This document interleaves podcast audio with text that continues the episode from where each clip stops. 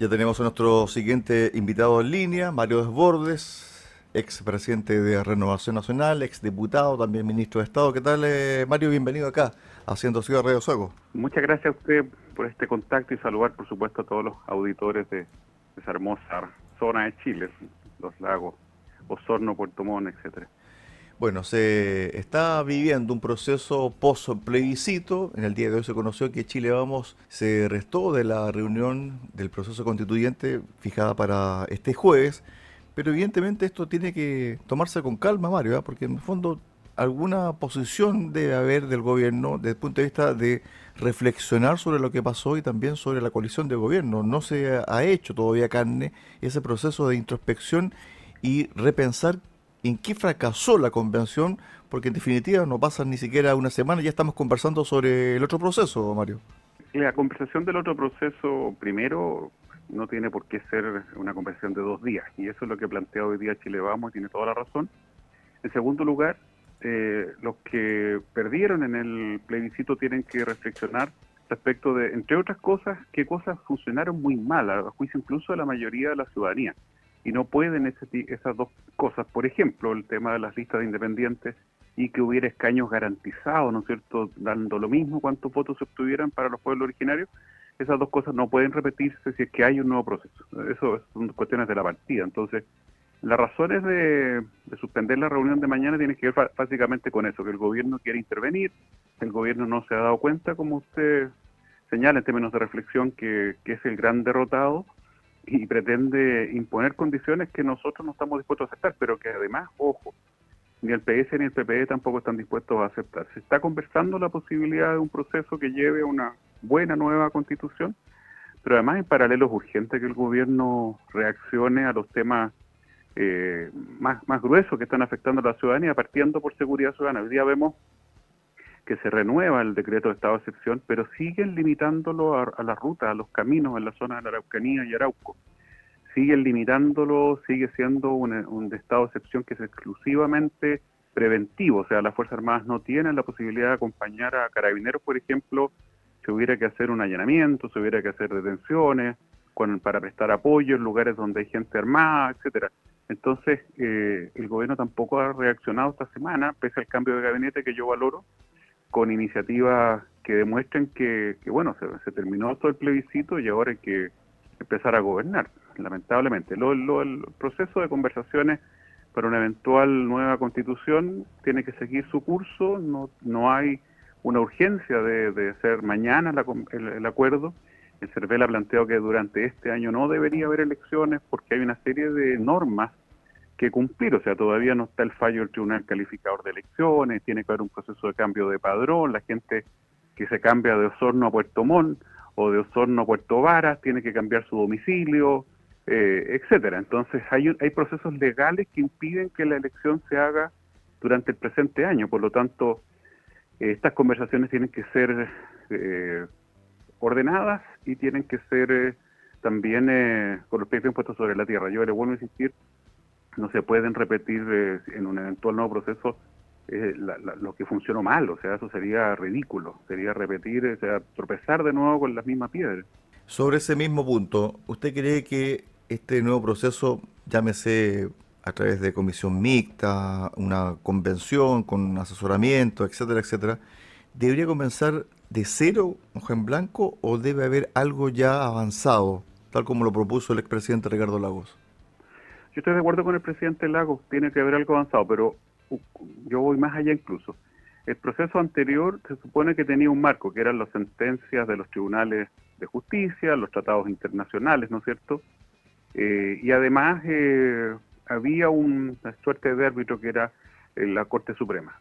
Eso se, se respetó a medias, siempre estuvo al borde esto. Y yo creo que quizás el marco para esta vez para la convencional, si es que hubiera un nuevo convencional o si se hubiera que elegir un grupo de expertos, tendría que estar más preciso. Ahora, eh, partir de cero significa que aquí no hay historia constitucional, yo creo que no, también es otro factor que hay que tener presente, la actitud de la convención que, cierto, que termina fracasando rotundamente, fue refundacional, fue que todo estaba malo, todo había que hacerlo de nuevo, desde el sistema de gobierno, Poder Judicial, lo cambiaban completo eh, qué sé yo, la forma en que se proponen los fiscales regionales, que funciona bien. Un fiscal regional tiene que postular en la Corte de Apelaciones, una, se hace la terna, los jueces de la Corte, los ministros son los que preparan esa terna.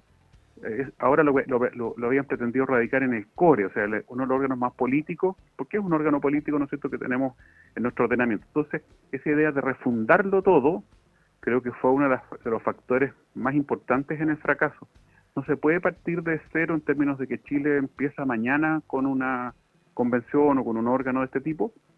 Tampoco creo que sea bueno pensar en que el texto que se rechazó sea la base para trabajar.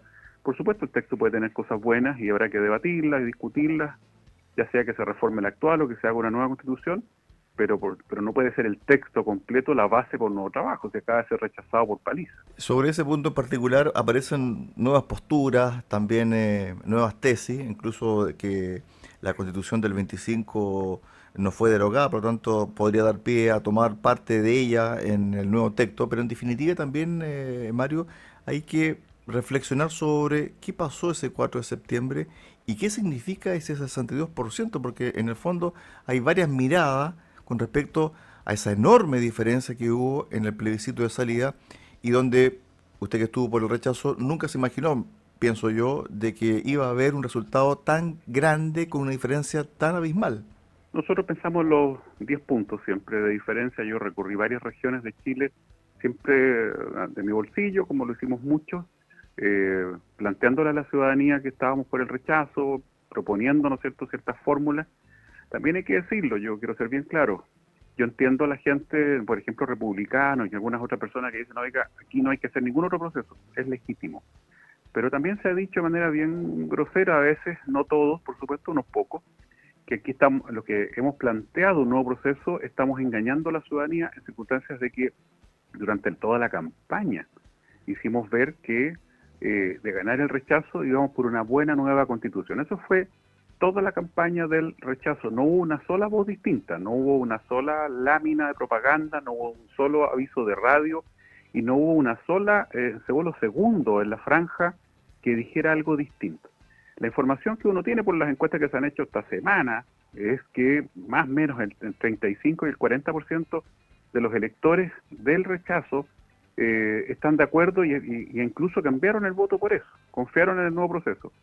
Eh, nosotros lo dijimos públicamente y por eso ahora hay que plantear y conversar ese nuevo proceso, lo que no significa volver a hacer una nueva convención, si ese es el punto. No, no estamos planteando una convención, lo dijimos, me acuerdo con Evelyn Matei, en este programa de televisión, en el Mega, en el Cielo Indeciso, fuimos muy claros, no íbamos a repetir los mismos errores. Entonces, en ese contexto, eh, se está planteando este nuevo proceso y hay que hacer un análisis frío, como usted dice, respecto de lo que pasó el 4 de septiembre, pero entre otras cosas, yo vuelvo a insistir, en tres meses de campaña se planteó algo, a mí me sería muy difícil hacer campaña tres meses y después eh, darme vuelta a la chaqueta, o sea, es re complicado.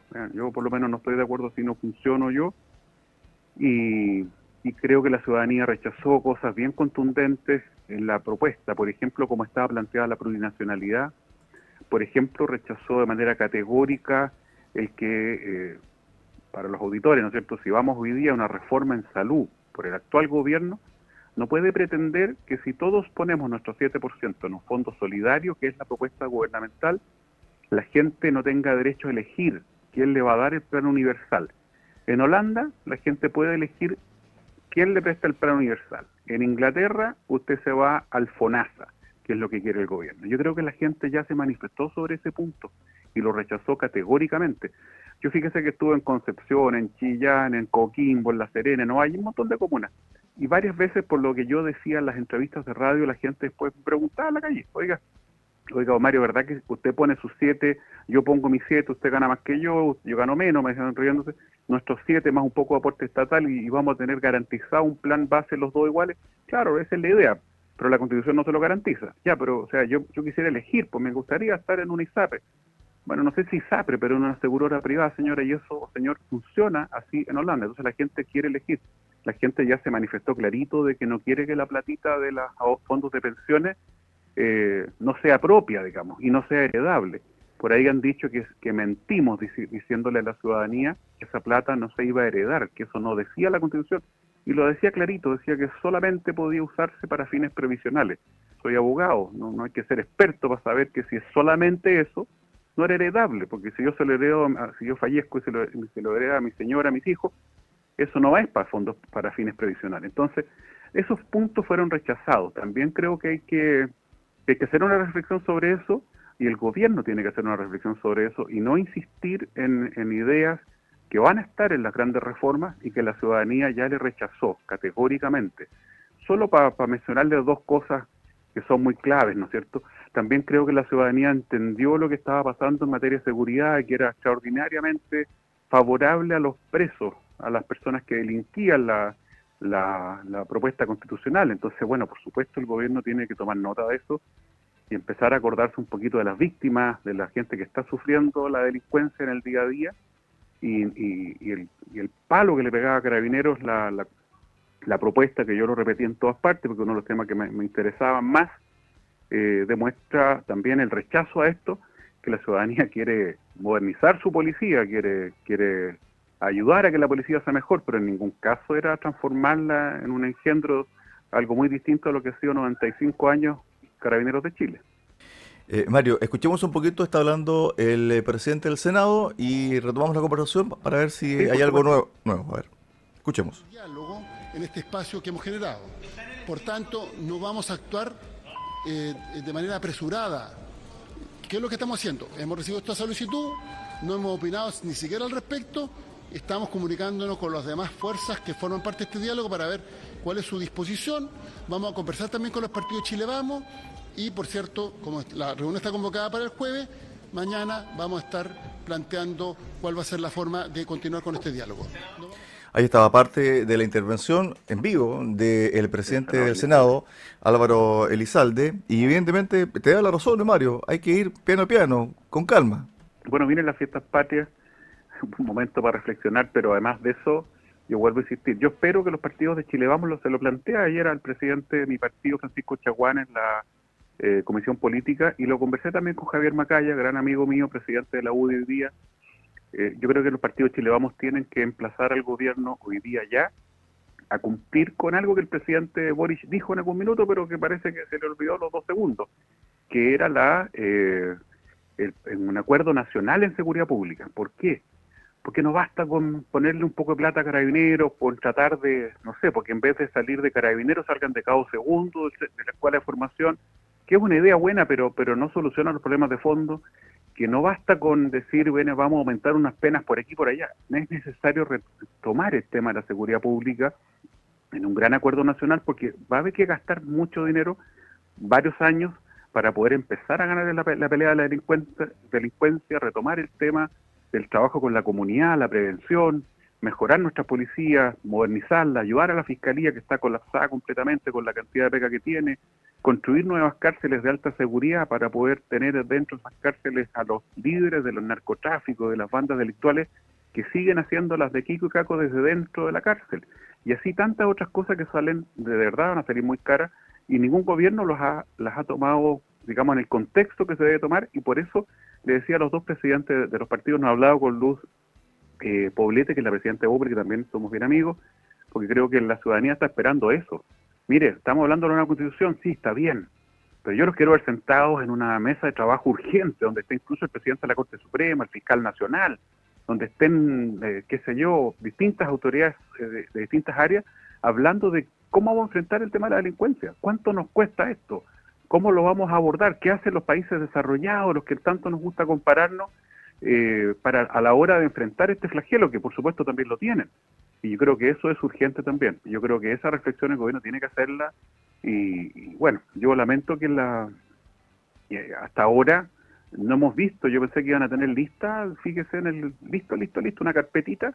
Oiga, ganó el rechazo, porque era lo más probable. Aquí están todas nuestras propuestas. Mire, aquí están arriba de la mesa, empezamos a gobernar, pero ya pasó una semana completa y todavía no se oye padre. Bueno, cambió la ministra del Interior. Sí. La ministra Toballo, la conozco, una persona que, que, ha sido buena ministra en algún minuto. Bueno, ojalá que ella eh, nos lleve a este gran acuerdo que se necesita. En el primer bloque del programa del día de hoy conversé con Carlos Sánchez Berzaín, abogado, politólogo, director del Instituto Interamericano para la Democracia, ex ministro de Estado de Bolivia, en cinco ocasiones, también fue ministro de Defensa de, Bolivia. Y él me decía lo siguiente, lo que tiene que hacer Chile, que fue un, hecho histórico del 4 de septiembre, especialmente para toda Latinoamérica, es seguir vigilante, porque este proceso, si bien paralizó una idea de izquierda y de ultra izquierda, no se va a detener, tal como lo hicieron en Bolivia cuando perdieron las primeras elecciones para cambiar la constitución, finalmente lo consiguieron a través de actos de violencia. Eso lo podemos conversar otro día, Mario. Pero en definitiva, él dijo estar alerta, porque en el fondo van a querer, por otros medios, consagrar esta idea que estaba patentada en el texto. Mario. Yo le quiero decir que me parece urgente, ¿no es cierto?, todo el tema de la seguridad, pero en paralelo es fundamental que se acuerde pronto el camino para una buena nueva constitución y ahora. ¿Sabe por qué? Porque la gente votó en contra de los extremos. Por eso el Partido Comunista está poniéndole palito en el camino al acuerdo, por eso, porque no les conviene. El Partido Comunista sabe que si la elección fuera mañana, sin listas de independientes, sin la tía Pikachu, sin los Rojas Vade, sin 15 escaños garantizados, con 80 mil votos, o sea, nada de votos para los pueblos originarios, sino que al revés, mire, los escaños reservados pueden estar, pero proporcionar a la cantidad de votos que realmente saquen los, los pueblos originarios, porque la gran mayoría de nuestra gente de pueblos originarios no votó en ese padrón aparte. Entonces, si se hiciera mañana una, elección de expertos o, de un congreso constituyente, una convención, póngale el nombre que usted quiera, si se hiciera en enero, yo puedo asegurar que los extremos les va a ir recontra mal. Y saldríamos de una vez por todas de la cantinela de la nueva constitución, de esta cuestión de si es legítima o no es legítima, que es precisamente lo que pasó en Bolivia. Se rechazó pero siempre quedó abierta esa cuestión. Y eso ha pasado en varios países. Yo creo que la ciudadanía con voto obligatorio dio una señal categórica y, bien clara respecto de que quiere cambios, pero no quiere, que no quiere extremos, no quiere locuras, no quiere todas estas eh, peticiones de grupos pequeños que se sienten dueños de la verdad además, y por lo tanto yo creo que este es el minuto, y no estoy de acuerdo con los que dicen, oiga, no, tengo esta cuestión tres años más, ¿para qué? otro estallido, para que, se, para que la gente diga, pucha, quiero una nueva constitución en tres años más. Este es el momento, la ciudadanía, mayoritariamente la elección no va a ser ahora, si ni siquiera va a ser dentro de los próximos seis meses, no se va a hacer en, de, que, de que diciembre, pero la gente, en mi opinión, está hoy día muy consciente de que eh, no estamos para extremos. Y por eso me parece que es bueno conversar esto de la eventual constituyente con tranquilidad, sin acelerarse, sin repetir los errores que se cometieron en el proceso anterior, y no estoy de acuerdo con los que dicen que no hay que hacer nada y que hay que limitarse a modificar la actual constitución, porque eso va a tener abierta este, esta discusión nuevamente y vamos a chutear esto dos años, tres años, cuatro años, no sé, y cuando haya más agua en la piscina para los extremos volvemos a hacer elecciones sin voto obligatorio, no lo sé. Yo prefiero ahora con el, mensaje de la ciudadanía que sabe que más, quiero una buena nueva constitución, pero no quiero extremo, no quiero locura. En ese aspecto, para el cierre, ¿cómo debería ser la relación del gobierno con el PC? Porque el PC siempre le cuesta ser eh, gobierno, porque hay que estar ordenando el país y a su vez también con un pie en la calle, Mario, para el cierre. Bueno, el PC ha amenazado esta semana dos veces con salirse de la coalición si no le dan el gusto. El presidente del Partido Comunista, en una actitud que no, no, no es correcta, acaba de contar conversaciones privadas con el presidente de la República, en donde el presidente, a raíz de los reclamos del PC, tuvo que eh, premiar al Partido Comunista con la subdere. Eh, yo creo que el presidente en algún minuto va a tener que tomar una decisión que todavía no veo. Yo están recién haciendo los primeros anuncios. Que la ministra todo anuncie que vamos a apoyar el, el TPP-11 me parece un tremendo, tremendo avance. Significa que empezamos a gobernar con buen, mejor criterio pero el presidente aún no da señales de, un cambio de timón que nos permitan pensar que no va a gobernar con los grupos más duros, sino que va a gobernar con aquellos que están haciendo los planteamientos más razonables, que no son de nuestro, de mi sector, pero con los que uno puede llegar perfectamente de acuerdo. Bueno, ayer o anteayer Daniel Jaude dijo que no entre el laguismo al gobierno.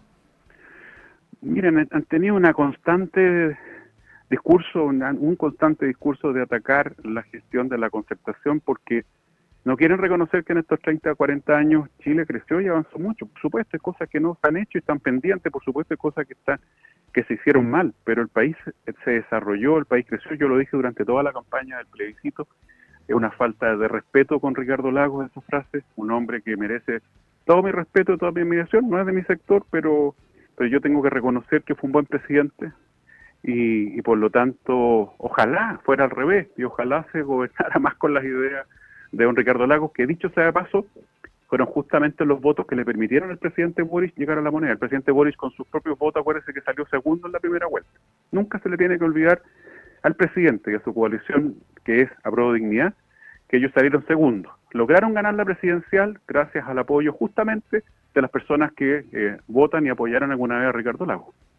Estuvimos con Mario Desbordes, ex presidente de Renovación Nacional, eh, también ex ministro de Estado, diputado parlamentario y hoy también encaminando hacia un nuevo proceso constituyente y hay que tener tranquilidad, paciencia y otros temas más importantes que hoy día la ciudadanía también demanda, Mario. Gracias por estos minutos, un abrazo, buena semana. Un abrazo a usted, pues, hasta luego. Chao, chao.